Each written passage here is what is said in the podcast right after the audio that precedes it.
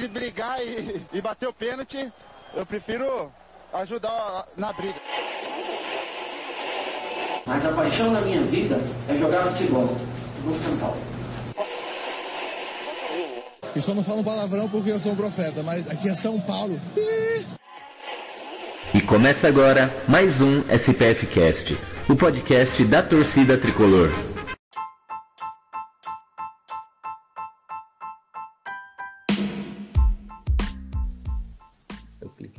Da tela aqui por quê? Já tá ao vivo, já eu falando bosta aqui. é isso aí. Começando mais uma live SPF Cast aqui, pra gente falar de São Paulo, falar dessa semana de São Paulo. Vamos aí, tem bastante coisa pra gente conversar. Tem choque rei no final de semana. E é isso aí.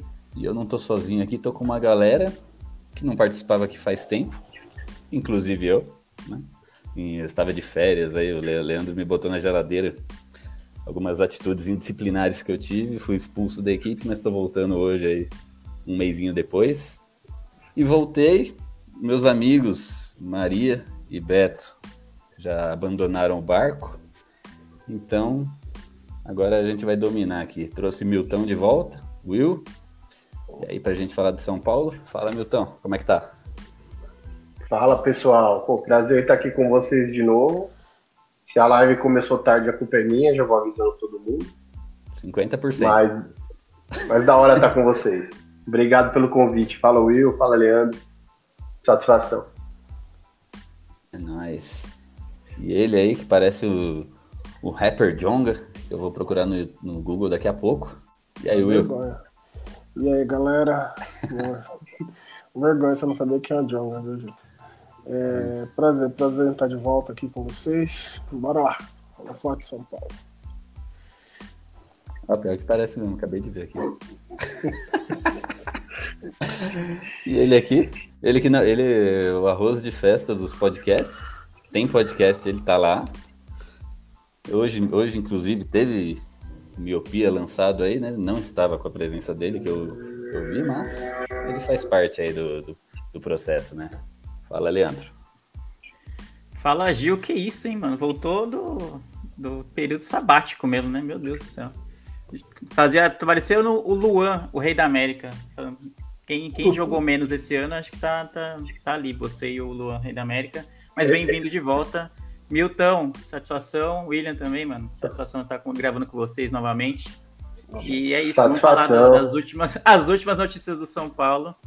E, e, e, lamentável você não conhecer o Jonga. É, é lamentável. Não, não tem Lamentável. Pra, não, pra, pra o... que geração o Gil tá falando? Não, o Gil, Exato, o Gil precisa mano. voltar pra geladeira.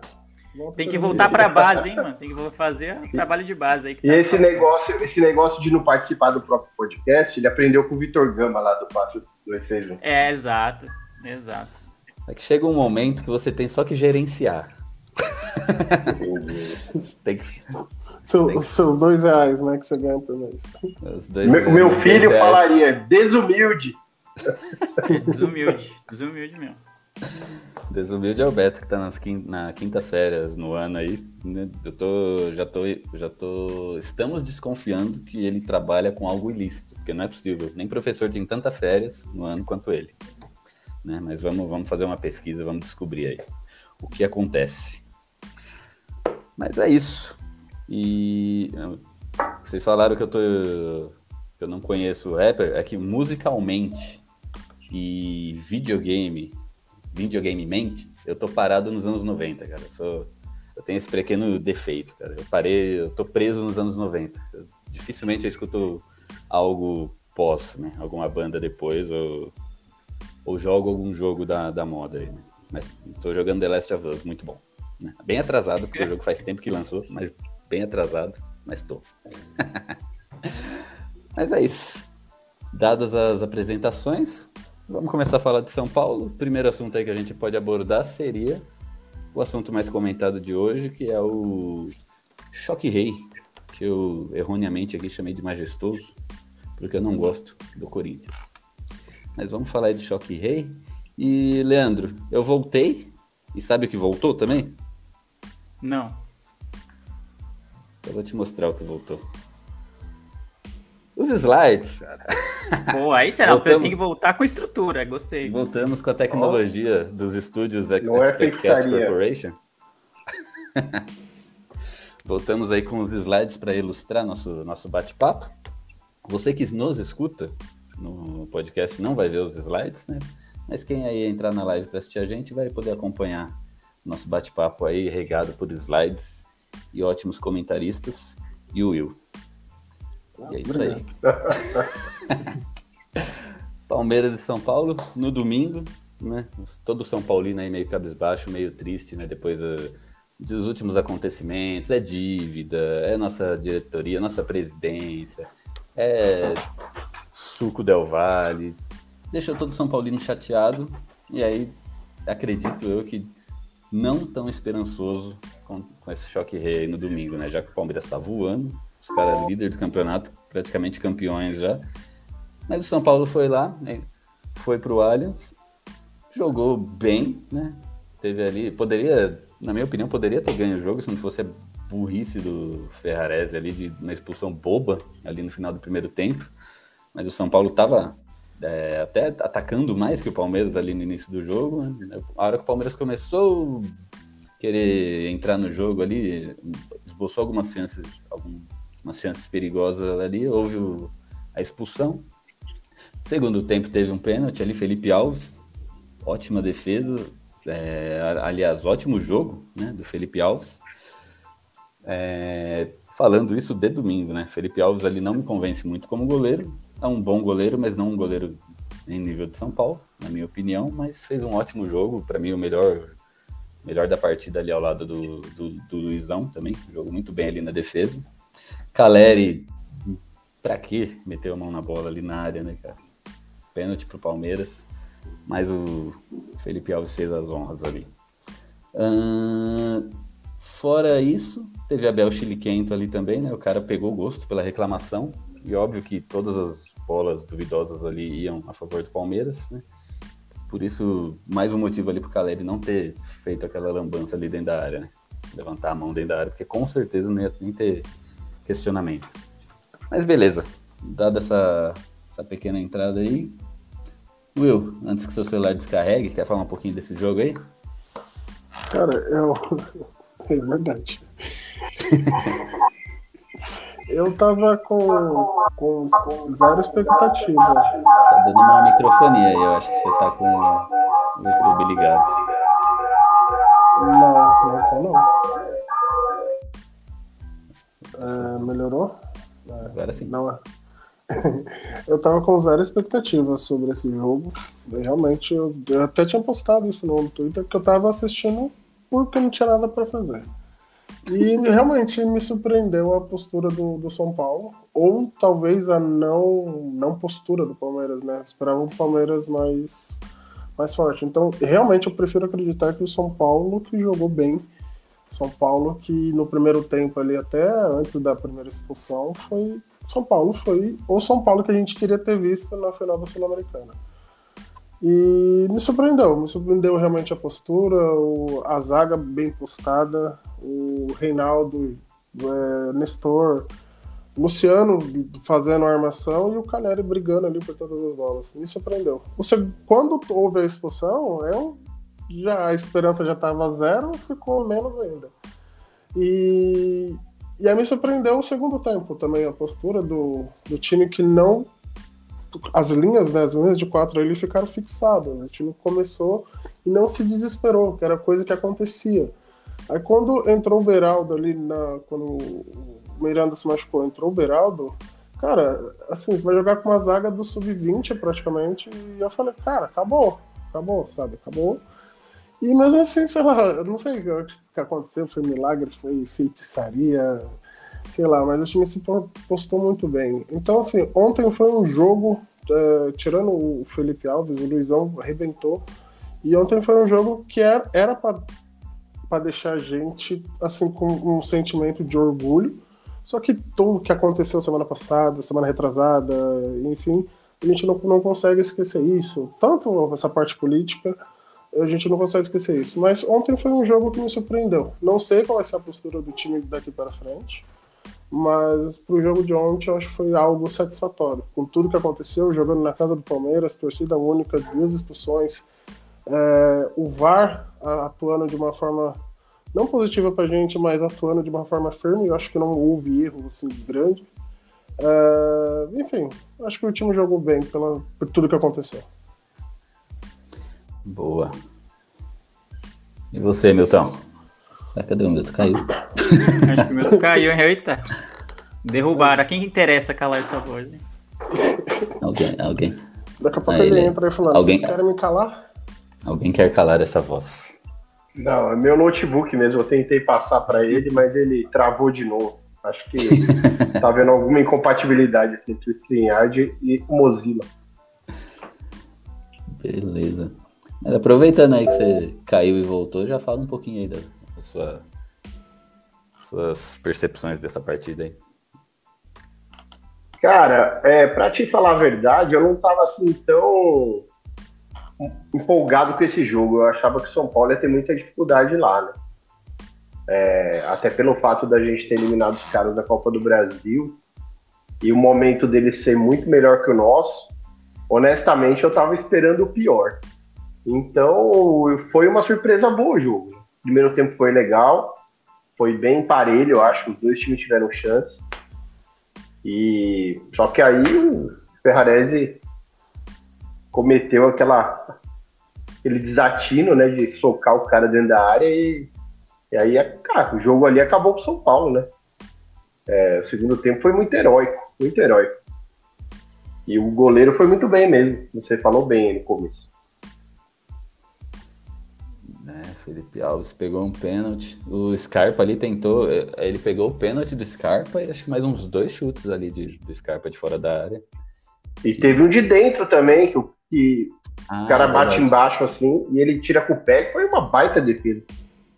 Verdade, exatamente. É, Essa daí pra mim foi a mais difícil, né? Porque os chutes de fora da área do Scarpa, né? apesar de mira, mirarem no gol, foram fracos, né? Mas essa, essa- esse chute aí bem lembrado foi no cantinho ali, ele caiu meio que no contrapé. porque Acho que ele tava esperando o chute do outro lado, né? Ele caiu e conseguiu pegar essa bola. Não, curioso que ele mesmo falou que o mais difícil foi de fora da área, né? Aí Ele falou isso, eu não ouvi. Ele falou que é, ele falou que aquela bola que foi do lado esquerdo dele, que o Scarpa chutou de fora da área, foi a mais difícil. Mas eu também achei aquela de dentro da área muito mais difícil. Né? Eu também achei, né? Mas ele tá falando. Às vezes a É. gente vê a plasticidade do movimento, a gente acha que é mais difícil, né? Sei lá. Sem dúvida. Mas é isso. E aí, Leandro? Expectativa zero pro jogo também, antes da partida? Cara, expectativa zero, especialmente porque eu estive no Morumbi para o jogo São Paulo e Botafogo, naquele dilúvio que caiu em São Paulo, aquele jogo horroroso em que o São Paulo conseguiu a façanha de perder aquele jogo ainda. Então você vai pegar, se não o melhor, um dos melhores times do país, que é um rival local, na casa deles, em que a gente tem um desempenho geralmente é, negativo, né? Não tem um desempenho bom, né? O Palmeiras, o Palmeiras ganhou muito mais na arena lá no, no Allianz do que a gente ganhou deles lá. E eles também tinham essa questão que o Milton, o Milton falou, né? De estar tá mordido com a eliminação da Copa do Brasil, né? Não era algo esperado por eles. Então eu, imaginei um massacre, assim. Pela empolgação do Palmeiras de querer é, colocar mais uma pedrinha, né? Rumo ao título, né? Porque estão, eles abririam 10, né? Manteriam 10 de vantagem sobre o Inter. Então seria muito difícil uma reversão ainda é, né? Mas enfim, eles queriam uma vitória em casa por todos esses fatores e pelo momento do São Paulo, né? São Paulo vem de um momento de ressaca total. A gente perdeu a Sul-Americana, perdeu depois, é, ganhou um jogo na sequência, mas depois perdeu para o Botafogo em casa. Então, São Paulo vem de um momento conturbado, tanto dentro quanto fora de campo. Então a expectativa era bem baixa, bem baixa mesmo. E acho que a palavra heróico, né? Às vezes a gente é, meio que banaliza essa palavra, mas acho que considerando os elencos, os momentos dos times, se você jogar o segundo tempo inteiro com um a menos, contra uma das principais equipes do país, na casa deles, acho que cabe essa palavra heróico, assim. Então aí tem que se destacar também a atuação do Felipe Alves, não só pelo pênalti, mas pelas bolas que ele pegou, que vocês citaram aí também. E o, o, time, aparentemente, né, o que me surpreendeu, se mostrou até maduro, assim, nesse jogo. Não se desesperou, não, não caiu tanto na pilha e na pressão do, do Palmeiras, que era natural jogando em casa e com um a, um a mais no né, 11 contra 10. Então, acho que foi uma avaliação muito positiva, né? Acho que o grande problema não é esse jogo, é o problema que a gente não sabe como, como vai ser o desempenho contra o Curitiba, né? Que é o nosso próximo jogo. A gente vê um jogo de um jogo super positivo em que um empate tem sabor de vitória. E a gente não tem a, essa confiança de chegar, pô, a gente vai chegar contra o Curitiba e vai amassar. Não tem essa. Eu não consigo cravar isso aqui para vocês, para falar, pô, a gente vai aproveitar esse jogo a menos para dar uma subir um pouquinho na tabela e sonhar aí com esse G6, G7, sei lá, que, que pode virar no brasileiro. Então acho que o grande problema é esse. A atuação contra o Palmeiras foi muito, muito boa mesmo, muito acima do esperado, já que a nossa expectativa era bem baixa. Mas é o que me preocupa já é o próximo jogo, porque é, desses jogos tecnicamente ou teoricamente mais fáceis é que São Paulo tem se enrolado do campeonato. A gente falou bastante do primeiro turno da sequência negativa contra Havaí, Ceará, é, acho que Botafogo, também não lembro agora a sequência, mas que eram sequências que a gente imaginava que o São Paulo ia ganhar todos os jogos, e foi aí que a gente começou a ir mal no campeonato, contra times teoricamente mais fracos. Então a gente tem ido relativamente bem contra times fortes, times fortes, e contra times mais fracos, não sei se falta concentração, se falta atenção, se falta foco durante o jogo, mas o São Paulo tem ido mal, né? Então não tem correspondido. Então espero que na quinta contra o Curitiba a história seja um pouquinho diferente. É isso aí. E outra coisa que eu esperava antes do jogo, né? Que nem acho que o foi o Milton que falou, né? Que o Palmeiras ia vir mordido, né? Por quê? Por causa da eliminação da Copa do Brasil. E existia um fator naquele jogo onde eles dizem que o Palmeiras foi prejudicado, né? Que não foi utilizado o VAR quando deveria, em uma jogada que o Caleri estaria possivelmente impedido, que acabou gerando, é, pós essa jogada, né, o, o gol do São Paulo. E então, é, o Abel né? Que é um puta técnico, para mim, um melhor técnico que passou aqui pelo Brasil nos últimos, sei lá, 5, 10 anos, né? Só que ele tá com um quê de. Ele tá pegando uma mania feia, né? De, de ser um cara reclamão, né? E com dois minutos de jogo ele já tava gritando, reclamando com o juiz, né? Por quê? Porque para jogar essa pressão, falar, ó, já fomos assaltados da outra vez, agora não, né? A gente não pode ser de novo. E assim, e e eu já imaginava que toda decisão que teria que ser tomada nesse jogo, o juiz estaria pressionado, né? Tanto pela torcida quanto por esse fator, né? E o fator Abel também. Mas não, não dá nem para falar nada, né? Porque todos os lances, eu, na minha visão, foram acertados, mesmo os que foram a favor do Palmeiras. Mas o que me deixou meio assim foram aqueles 11 minutos ali de, de acréscimo antes e, e duas expulsões, né? Duas expulsões e 11 minutos de acréscimo. Então, eu achei meio. Será que isso teve algum fator? Esse fator reclamação, esse fator vamos compensar aquele jogo da Copa do Brasil? Né? Porque eu não lembro, de verdade, assim, de bate-pronto, eu não lembro um outro jogo que teve esse tanto de acréscimos. Né? Se alguém lembrar aí, me, me, me lembre, mas eu não lembro. É, teve muito acréscimo mesmo. Mas eu achei que o juiz, a única coisa do jogo que eu acho que o juiz foi mal foi ele não expulsar o jogador do Palmeiras, que também deu uma cotovelada no jogador de São Paulo. E era um lance idêntico, que era para ser aplicado o mesmo critério e botado para fora também, né? Mas eu acho que os minutos eu até entendo, porque é, é meio absurdo 11, 12 minutos, mas a, naquela segunda expulsão, o Beraldo pintou e bordou, né? Então eu até entendo que ele, que ele tenha dado uma, uma esticada na corda, porque eu acho, se eu li direito a leitura labial dele, ele até fala pro Beraldo meio bravo, assim, eu vou pôr na súmula. Eu não sei se foi exatamente isso que ele falou, mas, mas o Beraldo tava rindo e ele tava bravo, e ele falou, eu vou pôr isso na súmula. mas foi o melhor, a melhor parte do jogo. O cara deu Pelé, queria ficar falando. Cheguei esses dias, ninguém me conhece mesmo. Não, não, vou ficar não, por aqui. Eu tava vendo pela Globo, até o Kleber Machado chegou a perguntar: será que eu vi errado? Será que ele não foi expulso? Ele tá ali. Aí é importante falar que a falta que ele fez foi uma falta tática necessária, né? O Hendrick já tinha total, levado o lance. Total, total. E provavelmente é, faria o é, gol. É, é a antítese do lance do Ferrarelli. Sim. Porque ali ele fez um, foi expulso necessariamente. Ele fez o, a decisão correta foi fazer a falta e ser expulso. Ferrarese ali, ele juvenil demais ali, cara. Eu acho que prejudicou Cara, eu- imensamente aí. Eu tenho. Eu, É, tenho eu acho que ele, ele tava bem no jogo, eu achava. Ele não, não tava mal no jogo. Mas. Eu tenho uma opinião sobre isso. Eu, sim, ele foi, ele foi infantil, mas eu acho que aconteceu. Se vocês olharem um lance que tá mais no, no, no zoom, você vai ver que outros jogadores também estão com a mão fechada, justamente para não ficar esse agarra-agarra, para não mostrar que ficou puxando. Entendi. Então fica uma coisa muito, muito louca, porque se você vai com a mão aberta, você pode dar a intenção que você está segurando o jogador. Então eles todos fecham a mão. O problema é que ele faz essa, essa, esse gira do braço e aí acerta, acerta o cara. Aí eu acho que foi o Danilo, não sei, fez o teatro todo ali, etc. E o juiz viu como, como agressão. Eu não considero agressão.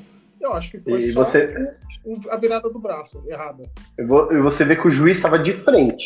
Foi na Sim. frente do juiz mesmo, assim. Tipo, não foi um lance que alguém buzinou no, no ponto pra ele, ah, aconteceu isso. Ele tava de frente, então na hora. E- e- eu acho que ele interpretou que o cotovelo foi usado. Mais do que aquele, aquele braço fechado. Aquela mão fechada, né? Que braço.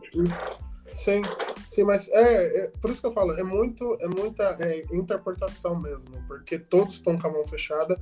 E depois daquele lance que você falou do, do Patrick, se eu não me engano, foi o Mike que passou e também deix- deixou o, o braço que ele tava com a mão fechada também. E aí não houve nem, acho que nem, nem cartão amarelo. Então, assim, é, É, muito- então, é, eu acho que esse foi o, o erro da partida. né? Eu tinha falado que não, que não houve erro na, na minha primeira apresentação, mas eu tinha esquecido de- desse lance. Então, dá- no- ah, o São Paulo foi prejudicado? Não, mas não teve o mesmo, o mesmo critério. É, é. Isso aí. Em relação ao Felipe Alves, né? né, sobre a partida, eu acho que não, não tem o que falar dele, né? Mas sobre foi ele melhor. ser o goleiro do São Paulo em 2023, qual a opinião de vocês? A, a minha, a minha opinião é a mesma que eu tinha quando o Volpe estava no gol de São Paulo. Eu acho que precisa de uma sombra. É, quando o Jandrei chegou, eu tinha até citado lá no, no Twitter algumas, algumas opções, tinha dado três ou quatro opções de jogadores, e o Jandrei é é uma dessas, para fazer sombra ao Volpe. Eu ainda acho que ele não deveria ter saído no meio de temporada, principalmente um goleiro que é uma posição de confiança. Mas já que saiu, ok. É, eu acho que hoje precisa de um, um cara para fazer sombra ao Felipe. O Jandré eu acho que já não tem mais clima. Eu acho que ele entrou naquele, naquele ciclo vicioso de goleiros do São Paulo. Entra bem, chega, entra bem, ganha confiança. Na primeira falha ele já é criticado, aí ele já perde a confiança e sai, sai do clube. Então eu acho que o Felipe Alves ele é muito frio. Tanto que ontem ele não sorriu, ele não. Raramente ele, ele dá, mostra sorriso, eu acho meio estranho, mas ele é frio na- nas ações, nas atitudes dele. Então precisa de uma sombra hoje. Seja o Gatito, que estão falando, seja o John, seja o do, do Boca, mas precisa de um outro goleiro para dar uma rivalizada ali. Eu acho que depois desse jogo ele sai muito fortalecido com quem mais critica eh, jogadores, que é a torcida. É, eu já acho que tanto ele quanto o Jandrei, eles são sombra, mas teoricamente não são do nível que o São Paulo mereceria ter um goleiro. É, o Jandrei também já fez é, grandes partidas, né? como o Felipe fez essa. Então eu acho que é, a gente não pode pegar nem a pior partida como, como régua e nem a melhor. né? A média dele não é essa média que jogou contra o Palmeiras, é inferior. A média do Jandrei também é inferior. Então, e os, e os times que têm alcançado bons resultados, você vê o Cássio aí fazendo uma temporada absurda pelo Corinthians. É, os times que têm tido resultado têm goleiros que apresentam uma média maior, uma média superior a isso. E aí, quando tem uma atuação extraordinária, é aquela atuação.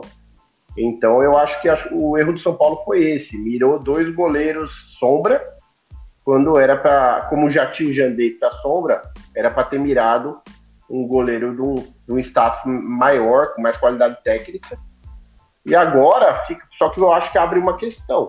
Pro ano que vem, eu acho que os dois brigam por uma posição de segundo goleiro. E o São Paulo deve se movimentar para trazer um goleiro de primeiro nível. Perfeito. Eu acho que não tem briga de pra ser segundo goleiro, não. Acho que quando começa esse negócio, um dos dois sai. né? Porque Sim, é, eles é têm tô dizendo. potencial. é, a briga que eu digo é no bom sentido, assim. Ah, Que o São É. Paulo não vai ficar com os dois para a próxima temporada. Provavelmente São Paulo fique com um deles. Cara, eu acho que a tendência é o Jandrei sair.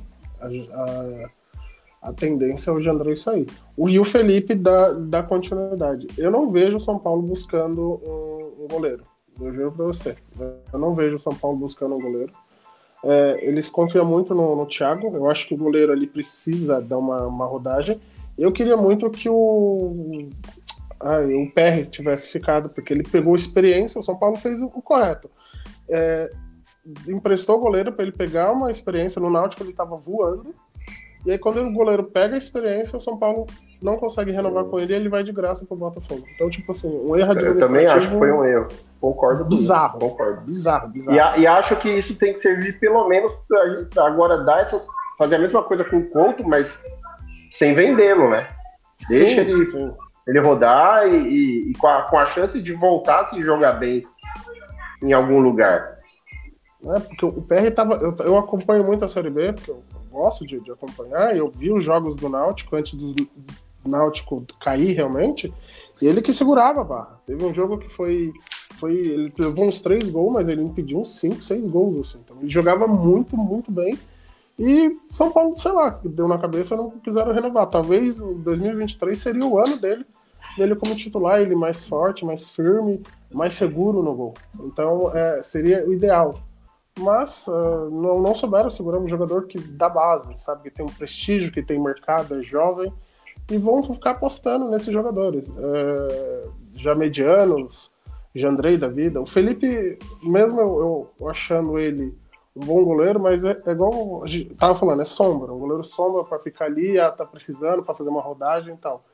E ao, ao, ao mesmo ponto, eu não consigo enxergar um goleiro hoje visando até mercado brasileiro de grande de grande porte, por exemplo, falaram muito do Bento do, do Atlético Paranaense. Eu acho que não, a gente de São Paulo não tem cacife ali para chegar e tirar o jogador, sabe? O João Paulo mesmo, o Cleiton, no São Paulo não tem grana, então vai ter que visar um jogador é, mediano e, e torcer, orar muito, fazer uma corrente de oração, jogar sal grosso para ele bem.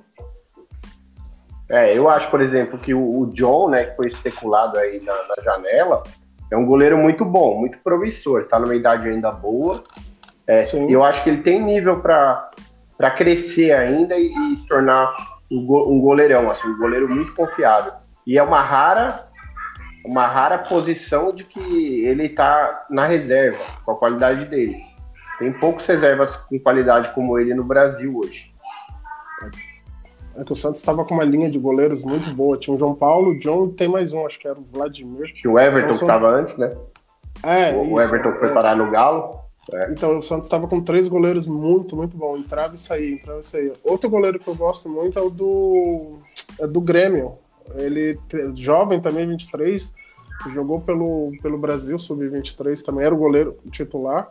E se o Grêmio não subir, é, coisa que pode acontecer, talvez seja, seria um bom investimento ali. Mas até hoje, eu acho que o São Paulo não vai fazer grandes investimentos. Eu acho que vai focar mais em jogador de linha, principalmente um meia, que falta bastante hoje no mercado. É, nem dinheiro para fazer grandes investimentos no São Paulo tem, né? É, Foi por só- isso não é tipo correr atrás do Ganso, que tá fim de carreira, fim de, de contrato, carreira. Eu sou a favor. mas- Ganso, meu Que faz 10. barulho, né?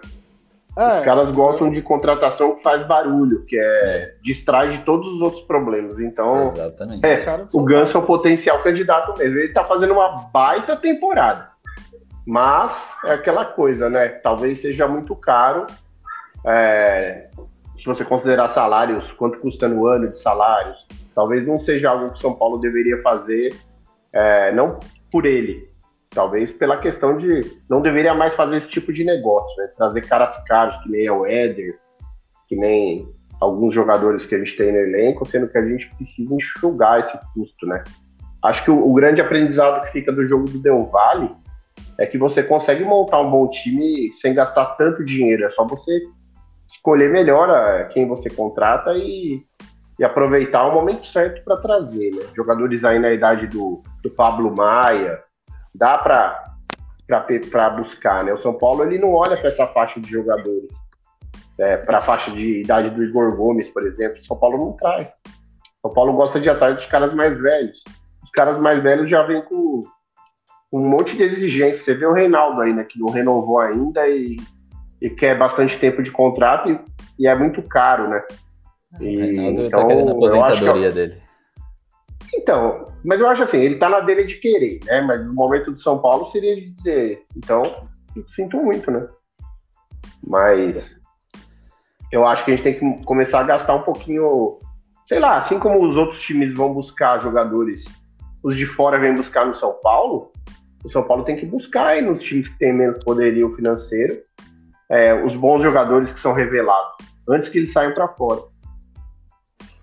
Uma coisa que falta bastante é gestão em relação a isso. É, se a gente, sendo bem, bem saudosista mesmo, a gente for voltar lá em 2004, 2005, eu me lembro que o time do Goiás estava muito bom, São Paulo foi lá e trouxe quatro do Goiás. Então acho que falta. Então, é disso que eu tô falando, né? Essa visão de mercado. Eu gosto demais do, do Reinaldo, assim, eu tenho as minhas críticas a ele, mas eu gosto demais dele.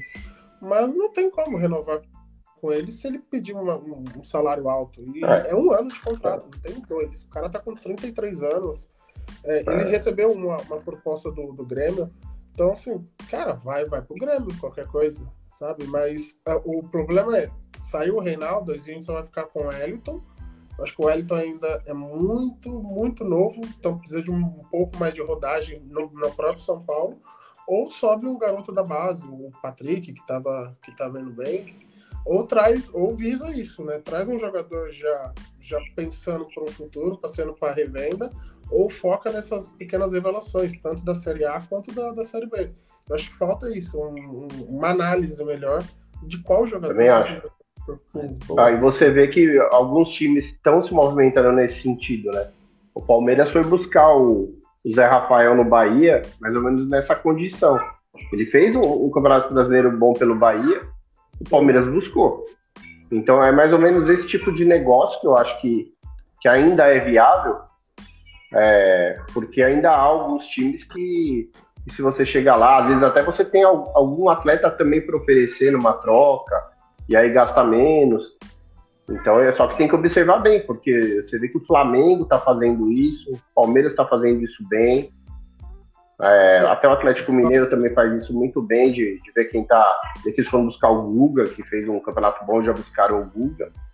Então acho que esse tipo de tem que ser rápido, porque todo mundo tá vendo. É, eles fazem isso, Palmeiras, Flamengo e Atlético, em um patamar um pouquinho acima por causa de valores. Por exemplo, o Flamengo foi correr atrás do Caio Jorge, que tá lá na é, reserva. O São Paulo, por exemplo, não, não tem grana para ir atrás do Caio, Jorge. Sim. Então, então, mas ali já perdeu o time, né? Se tivesse corrido sim. atrás do Caio Jorge quando ele estava no Santos ainda, quem sabe, né? É, ah, então, verdade. eu acho que quando ele estava no Santos. É falta de scout. Ah, então. Falta, falta. E é um pouco de soberba também de achar que o, o que a gente forma é melhor do que o que os outros times estão conseguindo formar. Sim. Exatamente. E já que entrou nesse assunto aí de saídas, né? O que foi bastante comentado essa semana foi do Luizão, que não São Paulo não está conseguindo renovar com ele. Então provavelmente ele vai partir dessa para uma melhor, né? Reza a lenda que ele está é. recebendo sondagens da Inglaterra, time de algum time inglês. Pula. Né? E aí tem esse tweet que eu separei do Felipe Ruiz aqui, que ele pega uma, uma aspa do Sene, né? A Ceni disse na coletiva que acha que o Luizão dificilmente fica no São Paulo. Aí, abre aspas, isso é uma coisa de empresário e clube. O futebol mudou bastante, na minha época eu que decidia sobre minha carreira. Se consumada, será uma perda considerável. Ou seja, ele deu a entender aí que é empresário, né, fazendo meio de campo aí pro, pro Moac sair. É aquela história que a gente já conhece, né? E junto ao Luizão, tem outros jogadores aí também que o contrato termina no. tá terminando agora no, no final desse ano. Que podem. são possíveis saídas aí de São Paulo também, se nada for feito, né? Um deles é o Colorado, Andrés Colorado. Que atuou, atuou pouco, atuou apenas 16 jogos só pelo São Paulo. O São Paulo tem é, empréstimo com opção de compra, mas ele não está fazendo nada que justifique a sua compra, então provavelmente ele não vai ficar. O Éder, que é, vive de altos e baixos aí, o Miranda, que não decidiu ainda sobre seu futuro. Igor Gomes, que é uma, uma joia nossa de Cotia, mas entrou naquele ciclo né, de ser o culpado da, da coisa toda, né? Então dificilmente ele vai ficar. Marcos Guilherme também, que chegou e não, não chegou. E o Léo Pelé, né? Que na minha opinião, junto do Luizão aí, seria a maior perda de São Paulo se, se saísse, né?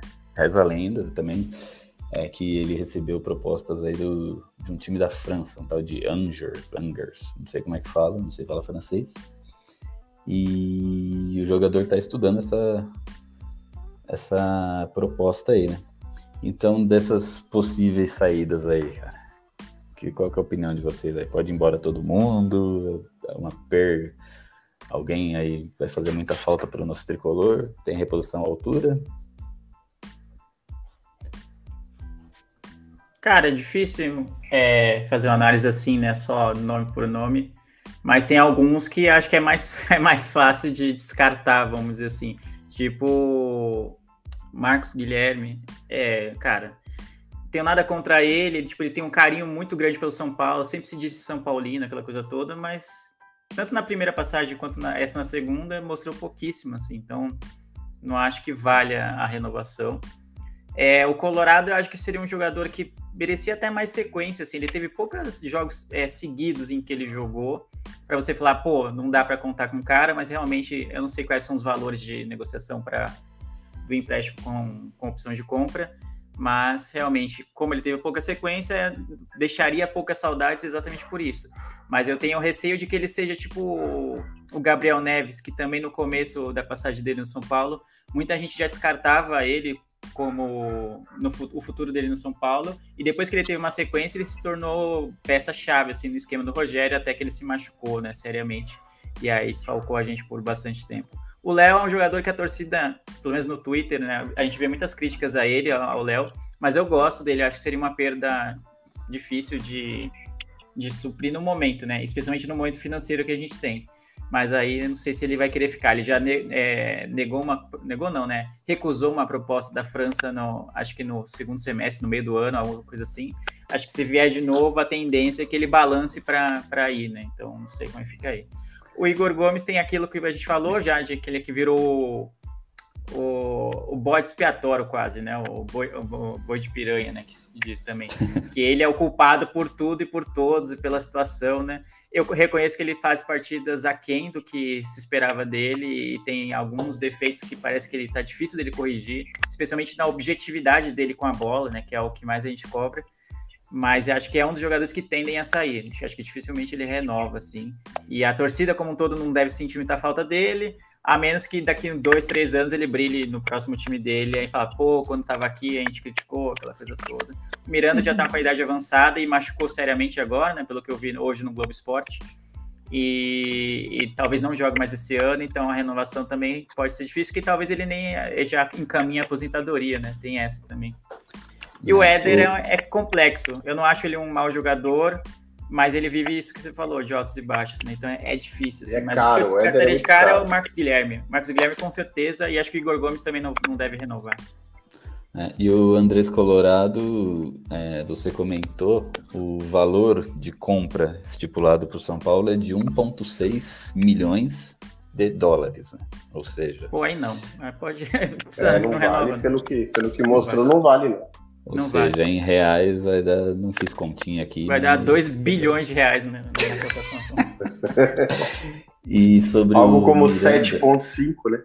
E sobre o Miranda, ele teve uma, uma lesão, né? Que aí ele até fez esse post aí, né? Que eu tô mostrando aí. Ele escreveu: Hoje eu gostaria de ter notícias melhores, mas infelizmente a verdade é que tive uma lesão no joelho que vai me deixar fora por alguns jogos.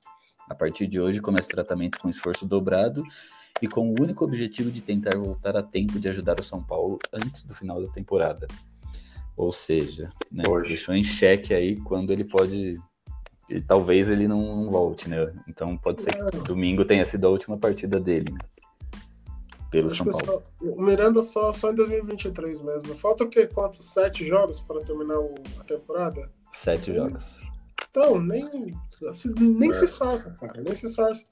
É, daí, eu vou. Do, do Andrés, eu queria ver uma coisa interessante. O São Paulo, quando jogava com três zagueiros, ele ficou à frente da zaga uma vez em um jogo. Eu gostaria de, sei lá, renovasse o empréstimo dele, se o salário não for muito caro, e testar ele como um terceiro zagueiro. Principalmente que a gente vai perder o Léo. O Léo é, é um cara assim que quem criticar filho, na minha frente, eu dou a cabeçada, velho. Porque você.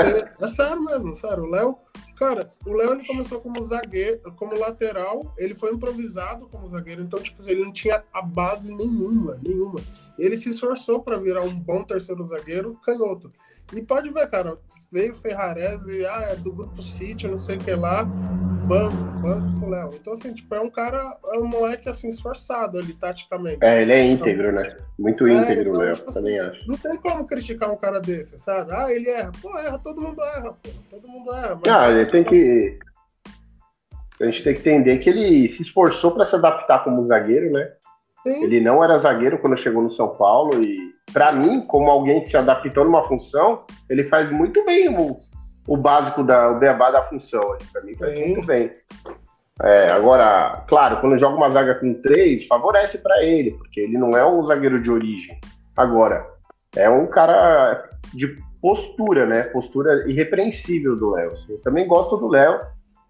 Só que assim, eu também entendo, se ele tiver uma oferta da França, como estão falando, é, às vezes o cara, pô, ele já não é tão novo, é, o cara sonha com isso, com essa chance de viver um pouco na Europa, não só pelo salário incrível, mas também para adquirir um pouco de, experiência, né? da experiência de vida, né, de, de, de ir. Então, não é algo assim que eu recriminaria o jogador se ele, se ele falasse que queria ir, sabe? Tipo, você acha entendo. que existe o fator São Paulo? Tipo, o empresário fala, olha que esse barco tá afundando, vamos sair antes que dê existe, merda. claro que existe, Gil. Claro eu acho que, por exemplo, até na- no caso do Igor Gomes, isso pesa demais. Porque, assim, não é só a questão da torcida ficar enchendo o saco porque ele enxerga a função que ele tem para ajudar o time a se organizar defensivamente. É a questão também dele, dele tentar entender onde ele vai ter um ambiente um pouquinho menos pesado para ele poder, talvez, jogar um pouco mais solto e, e aí sim conseguir sair para fora. Eu acho que hoje o São Paulo é um, é um desafio para todo mundo que topa jogar no São Paulo Exatamente. porque é um clube que não paga em dia, é um clube que a, a, a cobrança ela é de, de, de top 4 do Brasil, sem time ser um time que possa oferecer condições de ter elenco top 4. Então, então é o jogador que vem, ele vem com uma dosezinha de coragem no, projeto, sabe? Porque esses dias eu até lembrei disso, né? O, o Brenner postou alguma coisa, assim, né? Do time que ele tá. Ele tá no Cincinnati, né? Nos Estados Unidos. E ele tá, começou a jogar bem agora, né? Ele teve um início meio mais ou menos, mas ele tá jogando bem. E aí tem o torcedor do São Paulo, né? Que acha que. Que é acha essa coisa, né? Que você falou que o time ainda é top 4, aí foi lá postou, aí tá aí nesse time de bosta aí, quando podia estar no, no São Paulo, Ah, maior do então. mundo, né?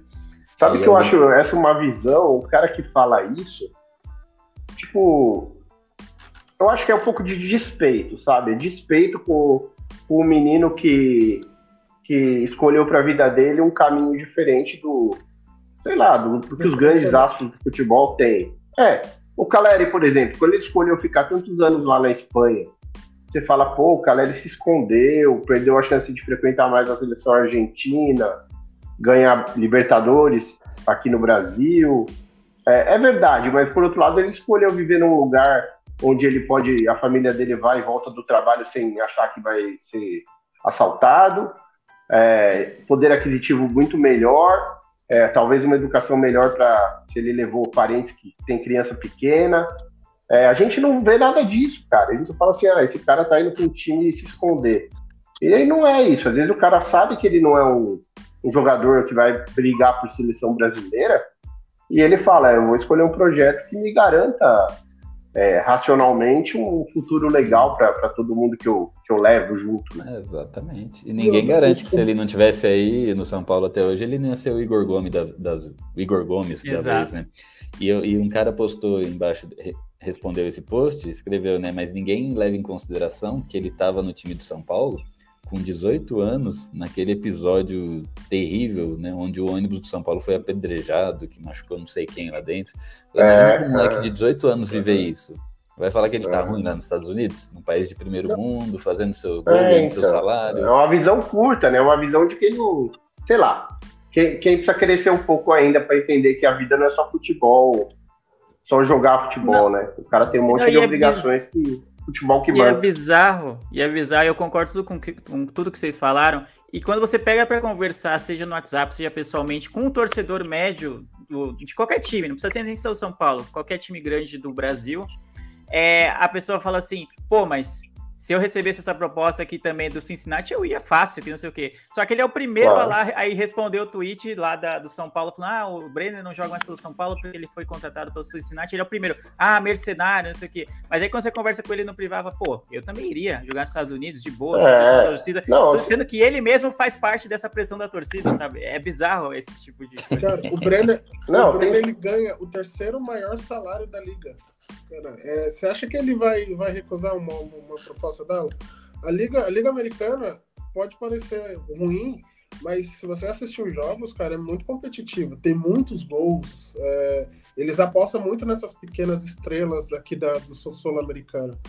Então, não, não tem como recusar uma proposta dela dessa quando você fala, ó, Cincinnati não, Cincinnati começou a investir nessa última temporada que ele chegou e chegou, ó, você vai ganhar o terceiro maior salário, da liga. Você vai falar não? Você não vai falar não, você vai falar sim. E o terceiro maior salário da liga dele é quase 10 vezes mais que ele ganhava no São Paulo. É impossível, cara, você não falar não. É, eu conheço é, um, um, caso de um garoto, era muito bom de bola, mas muito bom mesmo. Assim. Joga, é, batia com os dois pés, de longe, muito forte, muito rápido. E esse menino passou por várias peneiras por aí, e quando ele estava com 17 para 18 anos, é, eu, tinha, eu, trabalhava com o presidente do, do, Nacional, né, do Nacional aqui de São Paulo, tradicional, né? E aí eu consegui um teste para ele lá. E aí, quando eu fui falar pro, pro pai dele, que era meu amigo, que, que, o, que o teste estava marcado, aí o, esse meu amigo falou: ah, o, o menino não vai mais, porque acabou de aceitar uma bolsa de estudos nos Estados Unidos para estudar e jogar na liga universitária. É escolha de vida, sabe? Você. É, como que você vai dizer que tá errado? Pô, o menino já tava com 18, é, podia até passar na peneira do, do time daqui, mas o que ia ser depois disso? Ele escolheu a bolsa universitária e foi embora, cara. E tá lá, tá vivendo lá. É, como que a gente se coloca no lugar do outro, né? Pra, a dizer o que é bom e o que é errado, o que é certo ou errado. Ele vai de cada contexto, de como está a vida das pessoas no momento. Exato, e tem todo esse fator do, do São Paulo em si, né? É, de ser um fator que menos incentiva e mais, mais puxa, empurra os jogadores para fora, né? O, o clube vive anos de instabilidade financeira, instabilidade na sua diretoria, entra diretor, sai diretor, entra presidente, sai presidente, as coisas pouco mudam geralmente pioram. Então, a, a, gente que é torcedor, a gente tá tipo os violinistas no Titanic, sabe? A gente tá tocando sabendo que o barco tá afundando, sabendo que a, a tendência é que não melhore tão cedo, mas a gente ama o que a gente tá fazendo aqui. A gente ama tá aqui é, segunda-feira, nove da noite, falando de São Paulo, porque a, o nosso sentimento é, não é movido pela razão. A gente ama São Paulo desde que a gente se entende por gente que começou a torcer. Mas para quem é profissional, né, seja dirigente, seja conselheiro, seja jogador, seja empresário, é, você olhando racionalmente, ficar no São Paulo não é um bom negócio. Ficar no São Paulo é um clube muito instável, é um clube muito difícil de você ser ídolo, muito difícil de você alcançar títulos, resultados bons, em que a torcida cobra muito aquele passado do, da época do soberano e muitos torcedores ainda têm aquela visão de que a gente é o soberano e não caíram em si, mesmo com todos esses anos de seca e anos de, de, de más contratações, más gestões, tem torcedor que acha que a gente ainda tá ali, né? Três brasileiros seguidos, sabe? Então ficar no São Paulo é um ônus, é o Jason aí, ó, quem financia Isso é o, é o Gil com a máscara do Jays, esse tipo de coisa. Mas ficar no São Paulo pro jogador, né, para quem se ou pro técnico, para a comissão técnica que tem a coragem de ficar no São Paulo, é um risco para sua carreira. Você pode estar tá deixando de ter uma oportunidade em outros lugares que vão pagar melhor, vão ter um ambiente mais saudável para você trabalhar, sem tanta pressão é, desproporcional de torcida, de dirigentes e afins. E você fica no São Paulo, você ganha o que em troca disso? Você ganha o quê? O ônibus apedrejado, você ganha torcida falando que o time é pipoqueiro, você ganha um é, monte de coisa que não, não vale um a pena. Um exemplo bem recente aí é o William, né, do Corinthians. Exato. Sim. jogar no seu time do coração e foi embora, porque estava recebendo ameaça de morte. Mesma Mas coisa, aí, cara, exatamente. Aí o, a, questão, a questão do William é, é claro, a, se ele ser ameaçado de morte, a família, é uma coisa, mas não, não dá para comparar, uh, por exemplo, o William com o Marcos Guilherme. Só para você ter uma ideia, o Marcos Guilherme provavelmente tem mais gol, tem mais participação que o, que o próprio William. Então, assim, a torcida pegou no pé do William porque ele não estava fazendo absolutamente nada em campo. Já a do São Paulo, cara, eu vejo que muitos jogadores se matam em campo, seja taticamente ou até mesmo participando de gol, assistência e, e gols, e eu acho alguma, algumas ações muito é, é, que ocorrem muitas injustiças. Sabe, as pessoas às vezes estão tá amarguradas com a vida, o trabalho tá uma bosta, brigou com a mulher, o cara vai tá lá. Amargurado. Você... Tal, tal, tal, tal, entende? É, claro que, que ameaçar a vida é uma coisa. Agora, o caso do William, eu acho que é totalmente, totalmente diferente do caso desses jogadores que estão aqui na, na tela. São muito, são muito diferentes, cara.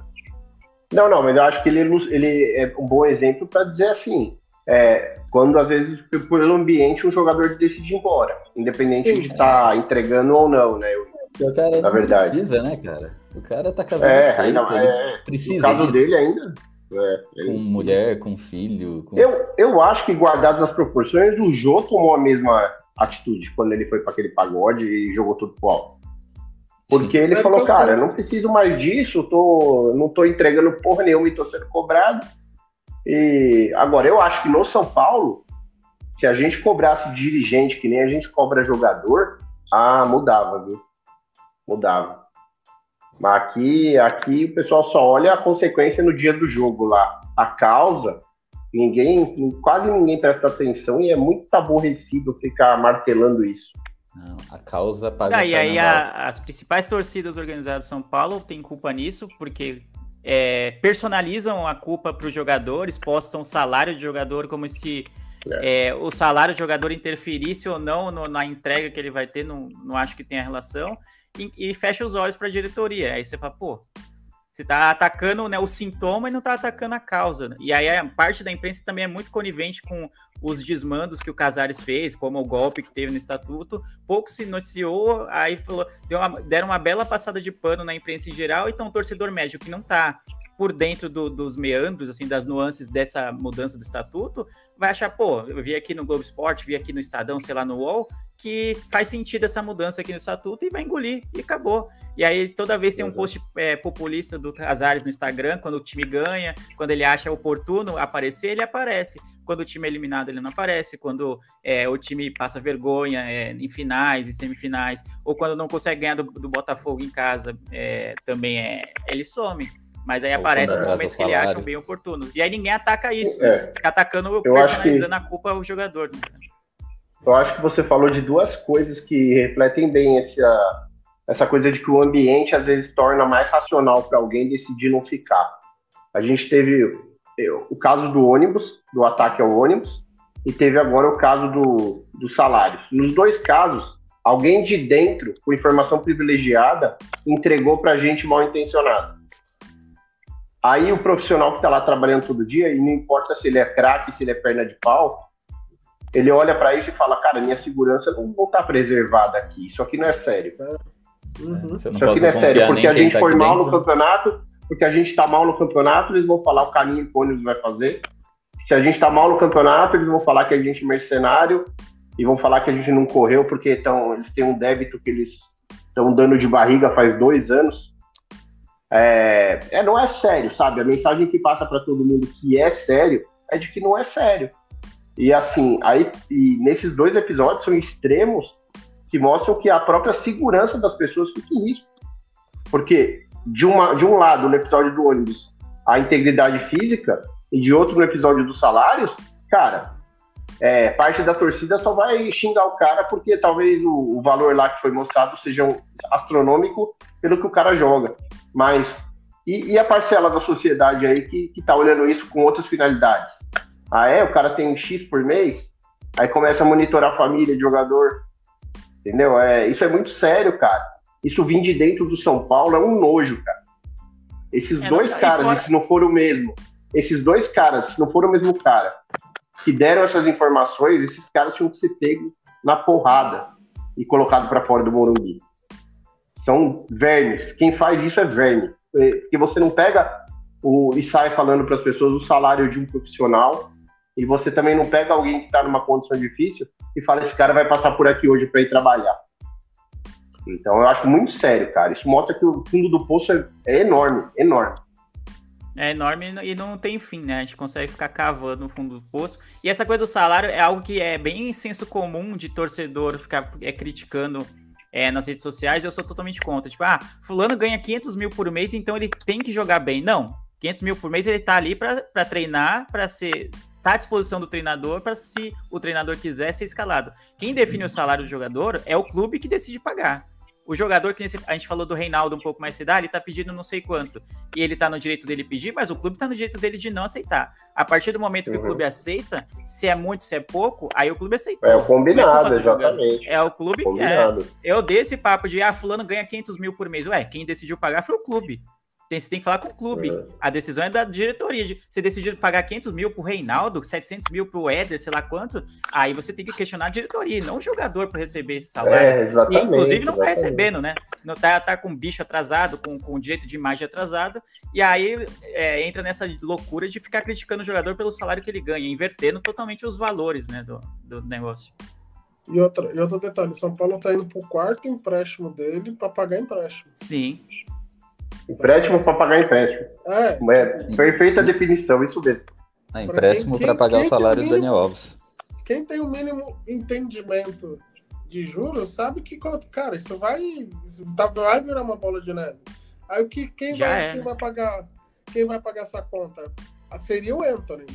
Então, como o Anthony vai ser parcelado, então o Casares precisa tirar dinheiro. Então vai tipo vai vender a primeira oportunidade que aparecer para vender Nestor, para vender um Igor, Igor Vinícius, oh, o Igor Gomes também, vai, eles vão vender. Eles só não vão vender Sim. tipo um Caleri da vida.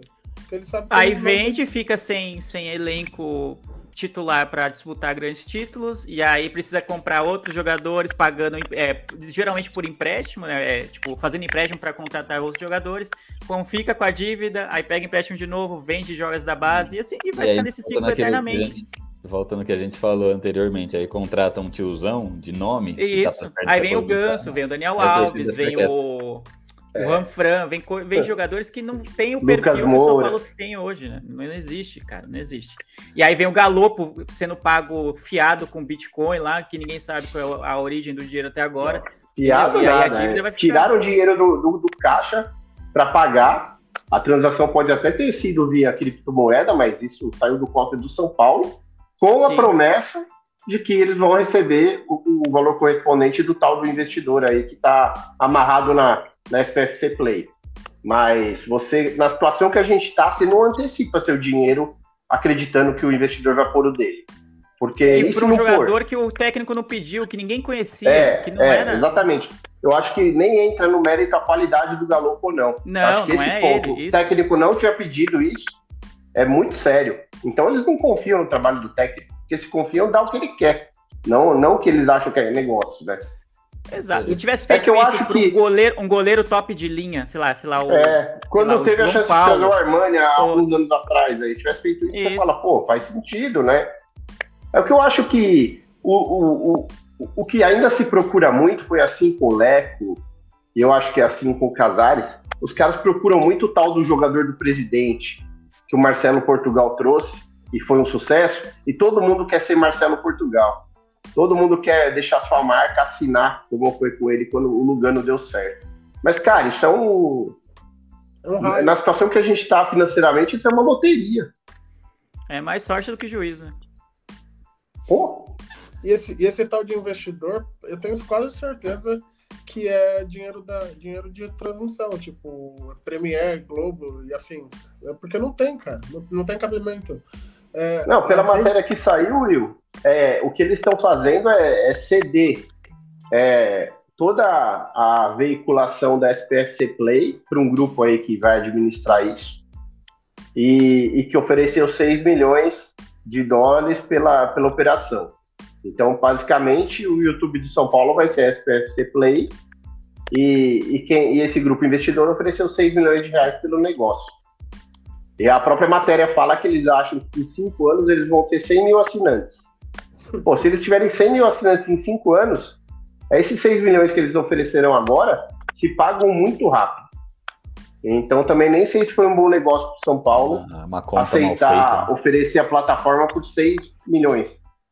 Não sei se foi um bom negócio. Te- Teria que precisaria ter um estudo mais aprofundado.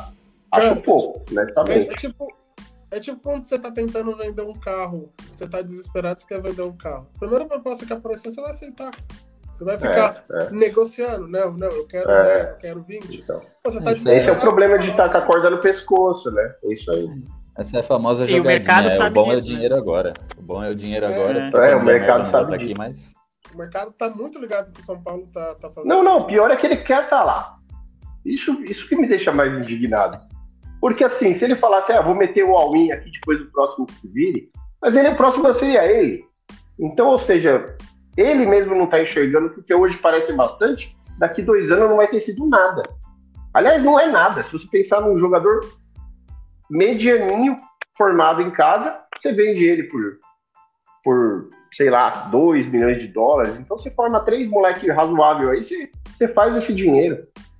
Cara, é, Então, A- a realmente. a gente tem que agradecer muito que o São Paulo tem um prestígio internacional muito grande, que qualquer jogador que se destaca aqui já tem um mercado, já tem um mercado É. direcionado lá fora. Então, assim, como o São Paulo tem um histórico de bons jogadores, hoje É. qualquer, qualquer jogadorzinho, São Paulo, surgiu aqui o, o Rodriguinho. O Rodriguinho tá jogando muito, do nada aparece uma proposta de 30, 40 milhões pelo jogador. obrigado, Ajax. É, então a gente deveria talvez assim o- eu tenho certeza que o Júlio ele vai ele vai explorar bastante esse prestígio do São Paulo para vender. E se se na minha visão se não baixar essa bola essa soberba que igual o Leandro falou de soberano de ainda eu sou melhor que esse jogador não serve para o São Paulo cara dois três anos a gente está disputando Série B infelizmente. Ah, eu e tá, e tá acontecendo um movimento em Cotia também na formação, foi toda reformulada. E, bom, além de terem aberto mão de profissionais bons, que são responsáveis pela formação dessa geração que está salvando o São Paulo financeiramente, Militão, Anthony, Neres, é, os jogadores que já saíram, né? É, a gente tá tendo. é, o São Paulo cede participação na hora de renovar com o garoto. Então, antes ele tinha 100% do, do valor dos direitos econômicos, agora ele tem 90%, às vezes tem 88%. Então, lá na frente, quando vender, é, já é menos dinheiro para entrar, porque você cedeu participação ainda para o Fedelinho, que está recém tirando carteira de motorista. Né? Então, é complicado, cara. Olhando para daqui, sei lá, 5, 10 anos, ó, esse risco aí que o Will falou é, não é pequeno, não. É, cara, se, se, se, não começar a pensar, é, não, não pequeno, mas pensar de uma forma econômica, dar uma, dar uma economizada e fazer contratações pontu- pontuais, por exemplo, visar jogador que se destacou na Série B, é, jogador que se destacou em pequenos clubes da Série A e montar um elenco ali fechado, é, cara, não tem outro caminho. Não tem outro caminho. É, a conta não fecha. A conta não fecha. Não adianta a gente ter, É. querer ter um Éder ganhando 700 mil reais por Aham. mês para ele ficar no banco. Com 700 mil reais, você tem dois jogadores, por exemplo, de Série B.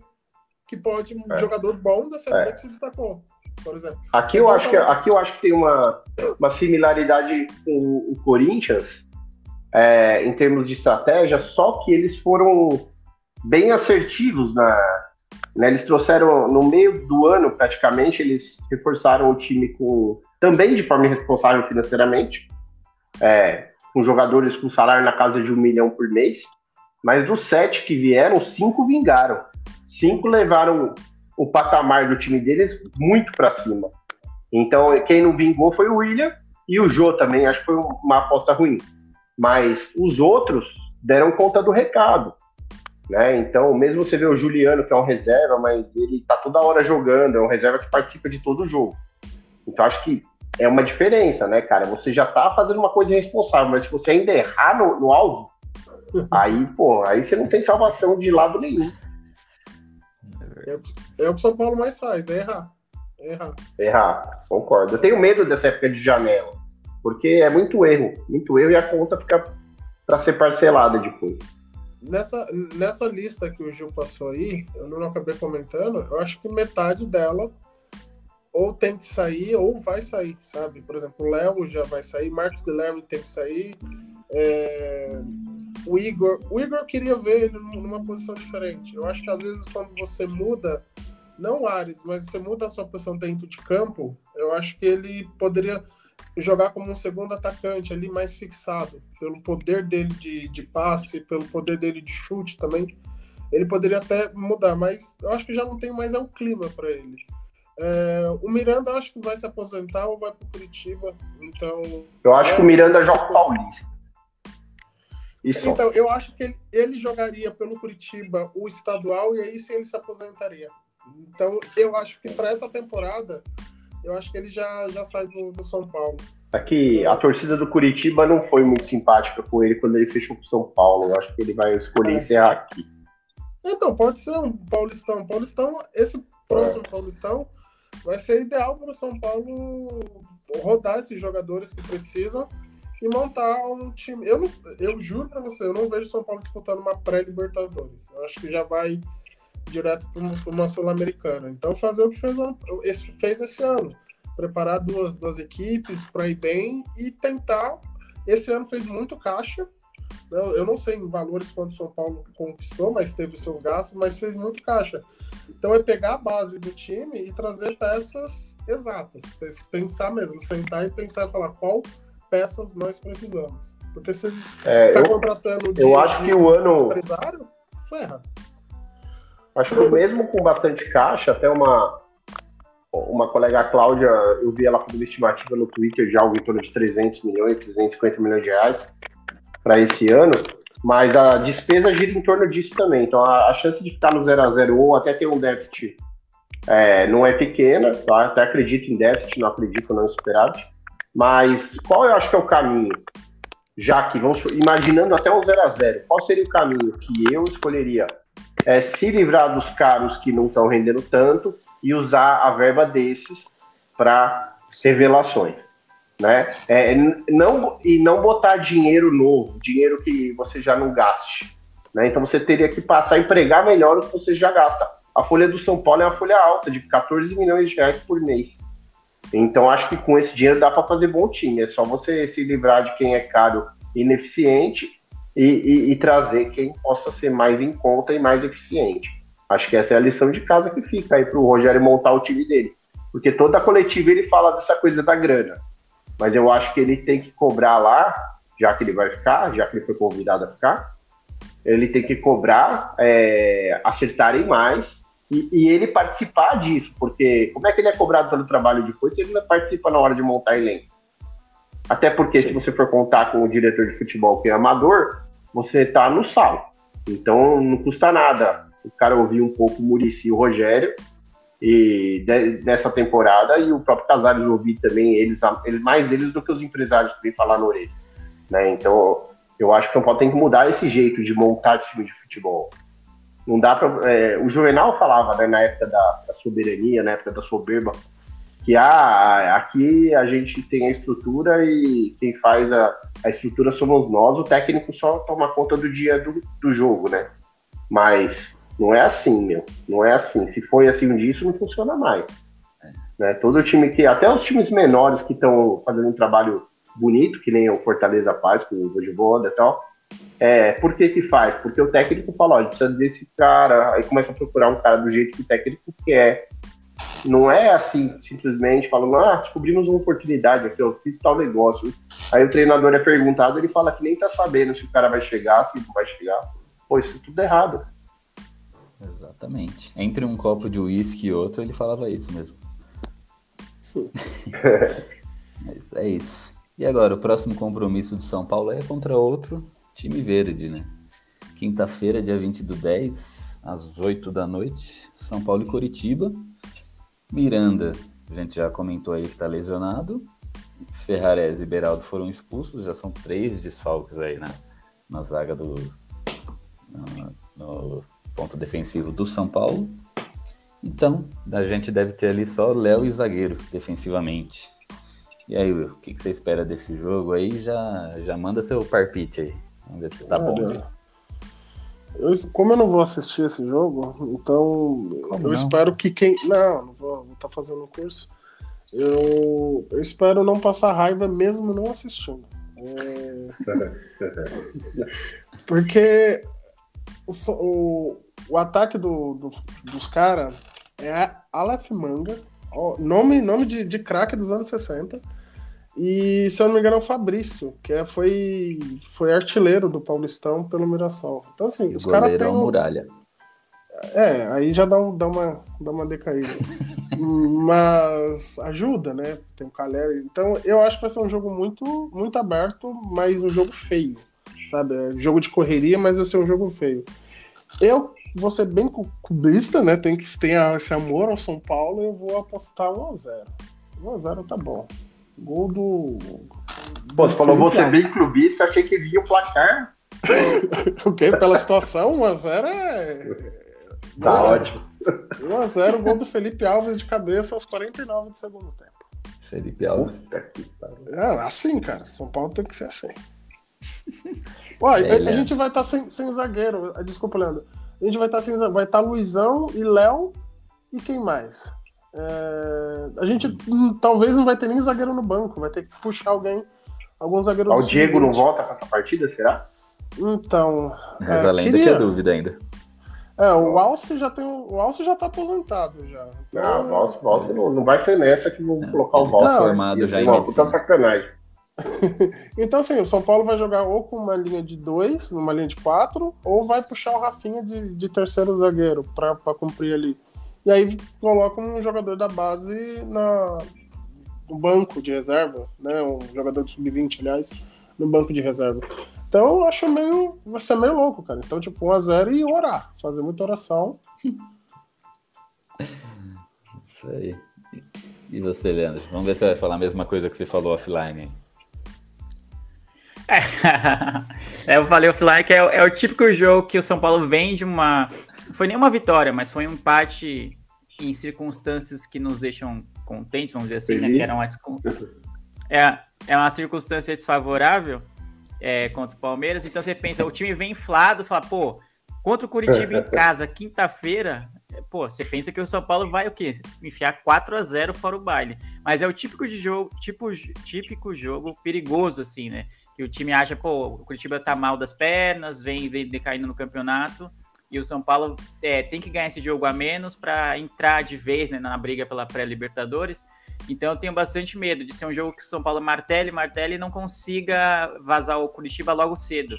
Acho que o grande segredo de jogar em casa é isso: você é, conseguir uma pressão no início do jogo e de preferência abrir o placar. Que aí o adversário já se rende, né? Dificilmente ele vai conseguir é, um empate ou uma possível virada quando o São Paulo consegue isso. Mas o que pode acontecer é exatamente o oposto. São Paulo ficar matelando e não conseguir abrir o placar. Né? A gente sabe que o São Paulo é um time que precisa de muitas chances para fazer um gol. E isso é bem, bem preocupante, né? É, tem times que têm um aproveitamento muito melhor das suas finalizações. E aí é só a gente lembrar da final da Copa Sul-Americana, que o Caleri teve duas ou três chances é, claras de gol e não fez que a gente lembra que o nosso desempenho não tem sido bom, né? A nossa eficiência no ataque não tem sido boa. A gente precisa de muitas chances para fazer um gol. Então, eu acho que ganha, mas é, é um jogo perigoso. espero que o São Paulo entre tão ligado quanto entrou contra o Palmeiras, né? Às vezes a gente entra muito ligado em jogos muito grandes, nos clássicos, e em jogos teoricamente mais fáceis a gente entra meio desligado, parece. Acho que é essa a impressão. Mas acho que o São Paulo ganha de 2 a 0. Esse, esse relato do Leandro me lembrou um jogo que eu passei, eu acho que o maior nervoso nessa temporada foi São Paulo e Juventude. São Paulo teve umas 30 oportunidades, 17 escanteios e não conseguiu marcar. Então lembra muito disso que o Leandro relatou. E aí cada, cada contratado, do, cada contra, contra-ataque do Juventude era, era um fio de cabelo meio que caía. Então é, era é nervoso. nervoso. É, tem, tem algo errado nessa história. Cala a boca, já. É, eu acho que esse cenário que o, que o Leandro falou, da gente vir num jogo empolgante e aí depois decepcionar, mais ou menos foi o que aconteceu aquele dia lá contra o Botafogo, né? A gente vinha de um jogo empolgante e aí chegou naquele dia a gente saiu de lá completamente decepcionado. Só que aquele dia teve um desconto, porque, meu, primeiro tempo não teve futebol, aquilo foi, um polo aquático com, com o pé, sei lá, foi uma coisa muito, muito feia de ver. Nunca tinha visto o campo tão encharcado em tantos anos indo no Morumbi como eu vi aquele dia. Mas também tenho medo desse jogo, também acho que é esse, exatamente esse caso aí. Aquele jogo que você teoricamente fala, esse jogo para três pontos sem conversa. E aí chega lá não é nada disso. Mas eu acho que o São Paulo vence, acho que vai ser 2 a 0 porque a gente é teimoso. Isso aí, eu, eu acho que é jogo fácil. São Paulo tá mutilando esse time de verde aí, só não ganha do Palmeiras, porque o Palmeiras tá com um time muito bom. Então vou até colocar aqui para falar. O resultado desse jogo vai ser 3 a 0 pro São Paulo. Nossa. Pode É, crer. Gil. Dois gols do Caleri e um contra do Muralha. Meu Deus. Corajoso. Gol contra na cobrança tiro de meta. Puta. Nem no International Superstar Soccer a gente fazia isso. Mas é isso aí. Beleza. Acredito que já discorremos toda essa semana do tricolor aí. O papo foi bom. Nós já batemos aqui uma hora e 16 nesse horário, nesse exato momento. Então, fica aí para as considerações finais. Milton já estava falando agora, pode começar aí. Ah, pô, mandar um abraço para todos vocês. Dizer que vocês são bastante destemidos e corajosos de continuar falando de São Paulo toda semana, porque puta, a gente acaba se estressando, né, meu? Assim, eu, eu- agora que eu tô vivendo essa fase, eu vejo o jogo, dou minha cornetadinha ali e, pô, tento mudar minha cabeça de, de assunto, né? Inclusive, Leandro, você for fazer um episódio no Miopia sobre House of the Dragon, você tem que me chamar. Ou também, se você for fazer sobre o Better Call Saul também, que, que essas coisas alieram de uma forma tá- maravilhosa. é, se tiver, se tiver, vai tá, já tá convidado aí de, de antemão. Não sei se vai rolar, mas se tiver, você já tá escalado. já. Tá certo. Eu encontrei o Betão há uns dois meses num jogo de futebol e falei, pô, Betão, ad- admiro vocês, vocês, vocês são valentes, cara, porque esse negócio de live, de, de YouTube, de tudo, tá virando muito uma coisa profissional, né? A galera posta conteúdo todo dia, todo dia, todo dia, porque é o que, o, o que a plataforma tá pedindo do- do- dos criadores, né? Só que isso é insano. Então, se você ficar nessa de toda hora conteúdo, conteúdo, cara, pô, tua vida pessoal vai embora, né? Mas aqui é reverência, então é um prazer participar com vocês. Valeu demais, agradeço a vocês e boa semana e vamos São Paulo, né? Tamo junto. E aí, Will? É, cara, eu agradeço, agradeço por participar desse programa, voltar aí. E. Eu tô fazendo praticamente igual o Milton, cara. Depois da final do Sul-Americano, eu desacelerei de São Paulo. Não, não consumo mais aquelas páginas é, que é da Sônia Abrão Tricolor, lá os caras ficam inventando umas notícias. Ô, ótimo nome pra página esse, hein? É, então, Sônia Abrão Tricolor, cara. É, os caras meio ficam É, viajando algumas ideias. É, E aí você fala assim, cara, é igual o Milton falou, cara, você fica consumindo isso, você não tem vida, tá ligado? Os caras ficam consumindo, consumindo, inventam umas notícias. Eu acho que ele tem um potinho, aí ele pega sur... Cristiano É o Ronaldo. bingo, né? Faz o bingo. Cristiano Ronaldo, é, São Paulo. Aí eles lançam a notícia. Cristiano Ronaldo acaba de seguir o São Paulo. Tá, ele, põe uma, ele põe uma thumb, ele põe uma thumb no vídeo que é Cristiano Ronaldo no São Paulo, aí ele põe uma interrogação, porque ele não tá mentindo. É, bom. Ele tá perguntando. É, Então, assim, é, eu falei, cara, eu não vou seguir essas páginas, não, deixa quieto, deixa o São Paulo pra lá um pouco. E aí, quando tem um jogo, eu assisto, aí eu falo as minhas cornetas ali, critico, elogio. e segue o jogo. Porque às vezes cansa, mano, às vezes cansa. Então, é, é, a única coisa que eu digo, a mesma coisa que o Milton, mano, desacelera de São Paulo, que às vezes a gente fica essa loucura, assim, a gente não acaba curtindo a vida pessoal. É isso. Não, eu acho, cara, eu acho que assim, é no sentido da gente. Eu acho que. O que eu acho que mudou nesses anos todos, né? Que o SFCast existe, é que é, deixou de ser leve, ser só uma conversa entre amigos, né? É, e, e, virou um negócio para muita gente, né? Não o SFCast, mas a, assim, a cena toda, né? A cena toda virou um negócio. Então, é, hoje, quem pode se dedicar a fazer conteúdo todo dia? Ou quem largou tudo para fazer isso, né?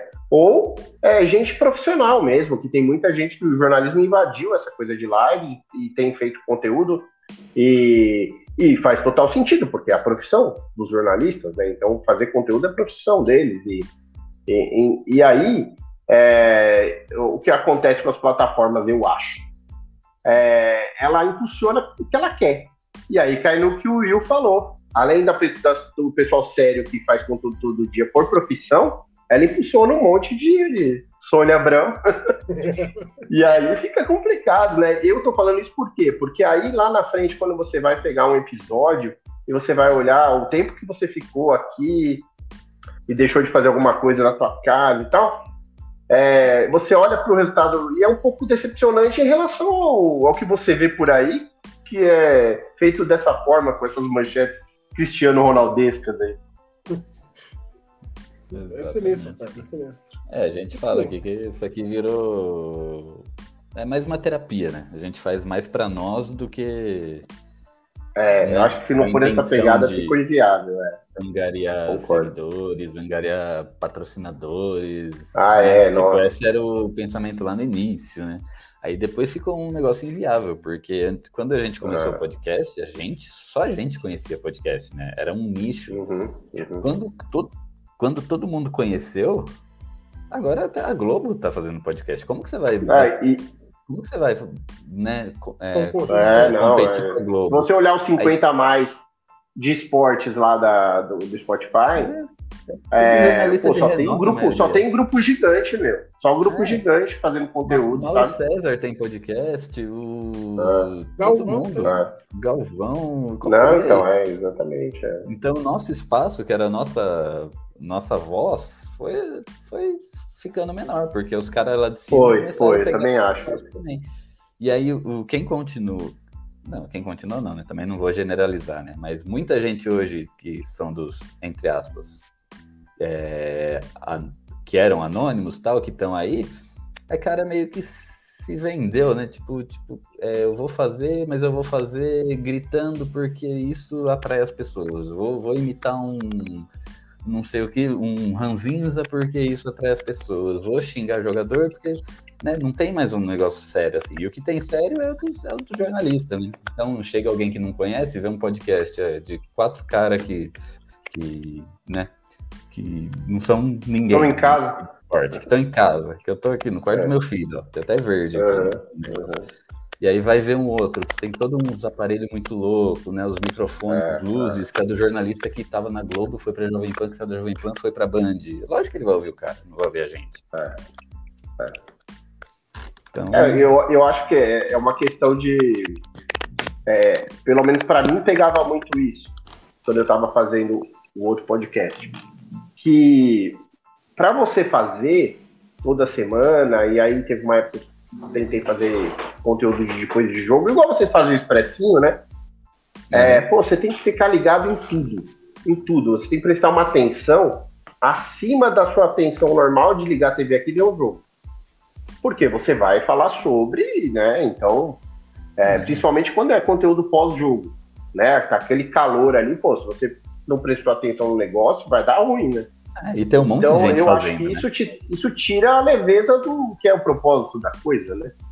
Que é trocar uma ideia e falar umas coisas sérias assim, mas também se permitir essa coisa mais descontraída, de, de uma conversa de amigos, é como se a gente estivesse realmente tomando uma na casa de alguém. Exatamente. É, esse foi sempre o intuito desde o início, né? Aí não, não deu, né? Hoje você pode ver que dificilmente existe algum assim, né? Hoje é tudo um negócio mais profissional. Vai ter o jornalista, vai ter a pauta, vai ter o. Então. Tem patrocínios. É, tem que fazer a propaganda, tem que. Aham. Então, ficou algo mais, né? mais pra gente, então, né? Se a E gente tem o trabalho de divulgação também, né, Gil? Porque não é só gravar, né? Você tem que depois ficar ali tentando fazer isso, engajar em rede social. Isso, pra mim, isso não tinha muita paciência, não. E eu acho que é uma coisa que é, as pessoas são quase obrigadas a fazer se querem fazer decolar algo, assim. Porque... Só que, meu, quem É. tem tempo pra ficar ali, né? Porque hoje, hoje toda plataforma ela, ela te obriga, né? O YouTube, é, pelo menos a última vez que eu vi, porque ele, ele muda também, se você faz uma live uma vez por semana, a, a distribuição dele é diferente, porque ele quer que você faça diariamente, ou às vezes até Sim, mais sim. É. Então, se, se você faz uma por dia, ele vai distribuir muito mais do que se você faz uma por semana. Independente se o seu assunto uma vez por semana é muito bom. E se um por dia é, É, você tipo, dançando. É, ele não, ele não tá preocupado com a qualidade do conteúdo, né? Ele deixa essa questão do filtro da qualidade pra quem assiste. Exatamente. E Só que ele redes funciona sociais- mesmo sem qualidade. Se é É. uma coisa que é, é- que, que cumpre esse requisito de ficar ali enchendo ele de conteúdo, né? Então ele recebe e distribui, recebe e distribui. E, E as redes se ele não tem sociais, elas- recorrência, ele não distribui. E as redes sociais, elas estão nessa mesma pegada, né? Você falou de divulgação. Se eu quiser fazer o Instagram, tem o Instagram SP, SPFcast lá para divulgar. Eu tenho também que ficar lá. Tem, Postando. tem, tem. Tipo, Tem. se eu pegar e postar a mesma coisa, eu pego a capinha do nosso programa, vou lá, saiu o programa, vou lá e posto. Uma vez por semana. É, Ele também é a mesma coisa, ele não vai, né? Vai É. ficar só na minha bolinha ali. Às vezes nem os próprios seguidores vão ver, porque vai passar batido. é. Então tá um negócio, sabe, virou uma profissão mesmo, assim. Quem quiser fazer essas coisas tem que estar ali, ó. Tem que É, todo. eu lembro que até em relação a isso, eu lembro nos primeiros SPFcast, você ficava editando o episódio, sei lá, um dia inteiro editando, é, vinhetando. Era, é, era, um, era um cuidado super para sair aquele produto de áudio nota 10, assim. Era Só que essas exigências das plataformas acabam com o tempo das pessoas de cuidarem disso coisa desse jeito, né? E acho que isso não é só para questão de podcast de futebol, né? A gente tem aí tanto o miopia do Leandro quanto, sei lá, o papo delas da cafeína, tem um super, uma super preocupação com qualidade de áudio. Só que a plataforma ela não parece que ela não olha para esse, pra esse cuidado na criação do conteúdo e falar, pô, vou impulsionar esse cara aqui, porque olha, olha o carinho que ele tá me entregando o episódio, né? Não tem ruído, tem uma vinhetinha na hora certa. Isso era podcast originalmente, e mudou. As lives mudaram a dinâmica de tudo, né? Então acho que Ah, isso aqui é pior um pouco a ainda. cabeça de quem gostou muito do que era podcast. O Quem, podcast, quem ele se adaptou e ama live, tá de boa. o podcast, ele virou aquilo que ficou famoso agora, que é os dois caras, quer dizer, dois ou mais caras na mesa, com o microfone, É, eles trocam duas horas de conversa, mas ninguém É. escuta as duas horas, eles fazem cortes. O Ah, podcast sim, se sim. resumiu a cortes. Porque É, é. Eles não têm Então, porque com os cortes você consegue horas, né? preencher essa lacuna do YouTube. Entendeu? Você pega, grava um conteúdo cheio, e aí você faz vários cortes. E aí você, esses cortes você vai soltando. E o YouTube entende isso como ah, um novo vídeo, um novo vídeo, um novo vídeo. Funciona. Só que, meu, quanto tempo você tem que se dedicar a isso? Se fosse sua profissão, sem problema. Né? Então você pega aí produtoras que têm equipes enormes trabalhando com isso, faz todo sentido trabalharem assim. Agora, eu fiz até alguns episódios em estúdio para testar isso. E eu vi que sem essa parte de você ficar trabalhando essa coisa da, é, de fracionar, de tirar os- os- as pílulas, pô, não, não adianta todo aquele esforço de ter aquela, aquele estúdio à disposição, além de ser caro. Então eu falei, não, cara, isso aqui virou uma coisa para profissional, foi o que eu tirei da experiência. Falei, é, é bacana, pô, é legal pra caramba, agora tem que ter tempo para ficar editando, tem que ter uma equipe para produzir essa- esses conteúdos nichados, né? Porque aí tem conteúdo que é para Instagram, aí tem que fazer um, um Reels, aí você aí Ô, já pega um short do YouTube e outro formato. Mutante, eu só te interromper rapidinho, que ainda estamos ao vivo. Esse, nesse episódio vai ficar de duas horas aqui. Vamos só falar tchau pra galera. Qualquer coisa a gente continua aí em off. Faz vários shorts. É. Exatamente. Então é isso. Então vamos finalizar esse PFcast aqui. Se quiserem escutar nossa conversa em off, aí deposita 500 pontos na conta e é nóis.